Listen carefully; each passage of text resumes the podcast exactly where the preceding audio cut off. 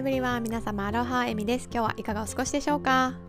このチャンネルではママや女性子供に関わる全ての大人たちがどんどん夢を叶えていけるようにサポートしています。そのために私がハワイや世界のいろいろな場所で学んできたスピリチュアル法則や成功法則について分かりやすく様々なエピソードに乗せてお伝えしています。私たち大人がまず夢をどんどん叶えて輝いて生きることでその姿を見る子どもたちもきっと自分たちらしく個性豊かにね成長していってくれると信じていますのでそういった考えに共感していただける方は是非チャンネルのフォローもしていただいて最後まで聞いていただけると嬉しいです。それでは早速今日のテーマに入っていきたいと思うんですけれどもソウルメイトのイメージをクリアにしていく方法というテーマでお話していきます。私は数週間前に未来のね最高のパートナーを見つけるということで婚活をね始めてるんですけどなんかねなかなかこれっていう人に出会えなくてこうモヤモヤするというかフラストレーションがねたまる経験が続いていて、まあ、それをね通じてねあ私ってまだソウルメイトのイメージがしっかりとねこう私の脳内で出来上がってないんだなっていうことにね改めて気づいたんですね。これはね今までにもねあのお伝えしていてそのソウルメイトとかパートナーに関わらず全てのことに共通することなんですけどその現実に現れる物事っていうのは必ず2度想像されるって言われていて実態としてねこう現実としてこう現れる前に必ず脳内で誰かがこう想像しない限りはそれがねこの現実の世界に現れてくることがないんですよね。なのでそれを逆に考えると私たちがいかにね脳内であなたの求めている、まあ、ソウルメイトだったりとかあなたの理想の仕事だったりとか夢だったりとか何でもいいんですけどそのイメージをもう詳細までクリアにイメージすることでそれがねようやく現実に現れてくる。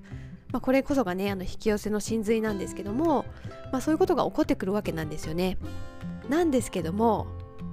私はね、まあ、一応リストにね私はこういう人と出会いますみたいなことで、まあ、アファメーション的な感じで書き出してはいたんですけど、まあ、やっぱり、まあ、自分が気づいてない盲点というかリストに載せれてないね本当の望みみたいなところがあって、まあ、そこが抜け落ちていることでなんか惜しいななんか違うなみたいなね方としかこう出会えてないっていうようなね経験を引き寄せてるんだなと思ったんですね、まあ、でもこれって頭の中だけでねこう妄想するっていうか、まあ、白馬の王子様みたいなねこうふわふわと考えるだけじゃなかなかその自分の本当に求めるソウルメイトの細かいね詳細までの条件というかイメージっていうのってなかなか出てこないと思うんですよね、まあ、なのでなんか私が今やってるこういう婚活みたいな行動って無駄じゃないなと思っていて、まあ、なぜかというとまあ、そうやっていろんな方とねお話が合うかなっていう風な前提のもと話を始めていく中でやっぱりこういろいろお互い質問し合うじゃないですか、まあ、そこであなたがこのリレーションシップの中で関係性の中で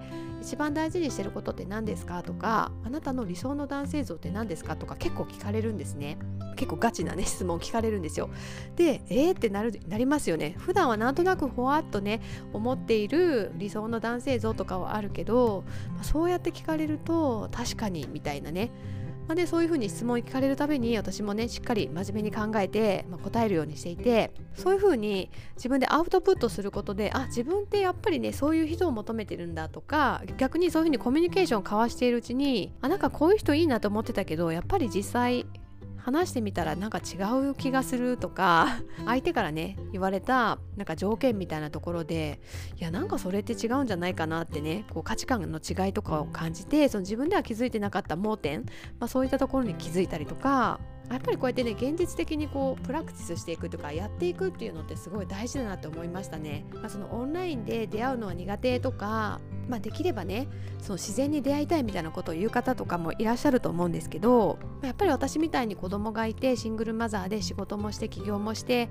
子育てもしてみたいな場合だとなかなかそんななんかどこか自然な出会いがあるとこに出かけていてとかも難しいし、まあ、その出かけられて誰かに出会ったとしてもそのピンポイントで本当に真剣なパートナー本当に真剣に将来のパートナーを探してますっていうようなね方に出会う確率ってめちゃくちゃ少ないと思うんですよ、まあ、しかも初対面で出会ってなんか連絡先を交換してまでなんか将来を考え合うみたいなねことってなかなか難しいかなと思うし、まあ、特に今ねコロナ禍でねそう出かける機会とかがねもう今まで以上に減ってるじゃないですか、まあ、そういうことを考えるとやっぱりオンラインでそのプロフィールとかである程度自分のことを紹介してまた自分の求めている条件っていうのも載せておくことですごく省エネにもなるし、まあ、真剣にね私ともっとね関係を深めて将来のパートナーとして考えたいみたいにね少しでも思ってくれる方は絶対プロフィール読むじゃないですか、まあ、読まない人もたくさんいるんですけど、まあ、そういう方はきっと読むだろうから、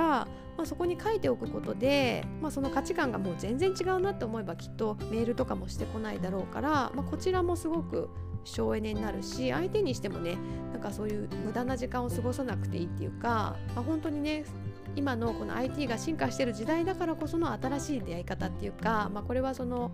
パートナーっていうことに限らず仕事のパートナーだったりとか何か趣味の仲間を見つけるっていうにあたってもね本当に同じだなと思ってるんですけどなんかねもう、まあ、そのプロフィールで本当に自分が理想としている姿っていうのをしっかりと打ち出せるような書き方をするしまた話しかける相手を選ぶ時もしっかりとね私が求めているものを表現できてる人を選んで話しかけるしそうやってねもうある程度お互いそう情報を知った上でこう会話をスタートできるっていうのはねすごくアドバンテージだなってね改めて思っていて、ね、どこかのカフェとかわかんないですけどイベントとかでいきなり会った人だとなんかそういう情報も全然ない中でしかも、まあ、お互いねこうやっていい年になってくると聞きにくいような質問とかもあるわけじゃないですか。会ってすぐにね結婚されてたことあるんですかとか子供さんいるんですかとか、まあ、結構センシティブな内容だったりもするので、まあ、そう聞きにくいんだけど、まあ、こういうふうに、まあ、お互い相手を探しています。っていうことでもうテンプレートとしてね、まあ、別に絶対答えなきゃいけないってわけじゃないんですけど子供がいるとかどういったね相手を探していますみたいなね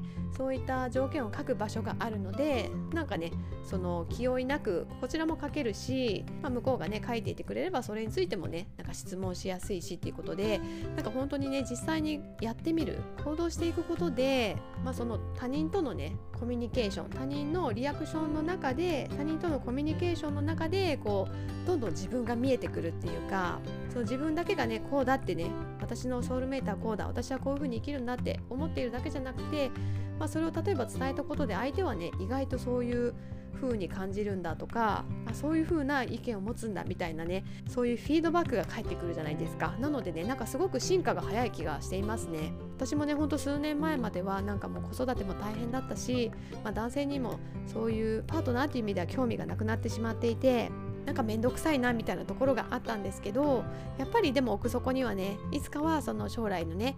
パートナーを見つけたいっていう思いがあったから、まあ、今思えばねもっと早くね真剣にこういう風なねインターネットを活用してまた実際に行動に移すっていうようなねことをやっておけばよかったなと思ったんですけどまあねタイミングっていうのは本当その人それぞれだと思うので今がねベストタイミングだと思ってどんどんねその相手とのコミュニケーションをしながら自分の理想っていうのをねさらに強めてもっともっとね自分も相手もね楽しめるようななんかそういった環境をね築ける最高のパートナーをね見つけれたらなと思っています。まあ、今回はね私のその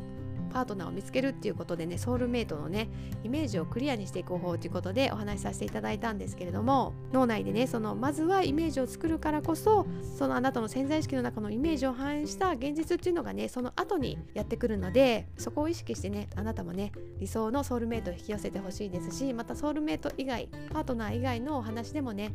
もう全部一緒で理想のお仕事でもあなたの叶えたい夢でもねもう何でもあなたの脳内でしっかりとね細部までイメージして、まあ、それを叶えたつもりでねもう本当にワクワクするような目が輝いてしまうようなね感情が生まれるくらいね詳細までねイメージしてどんどんねそれを現実にして夢に近づいていってほしいと思います。というわけで今日も最後まで聞いていただきありがとうございました。今日もハッピーであるはな一日をお過ごしください。ではでは。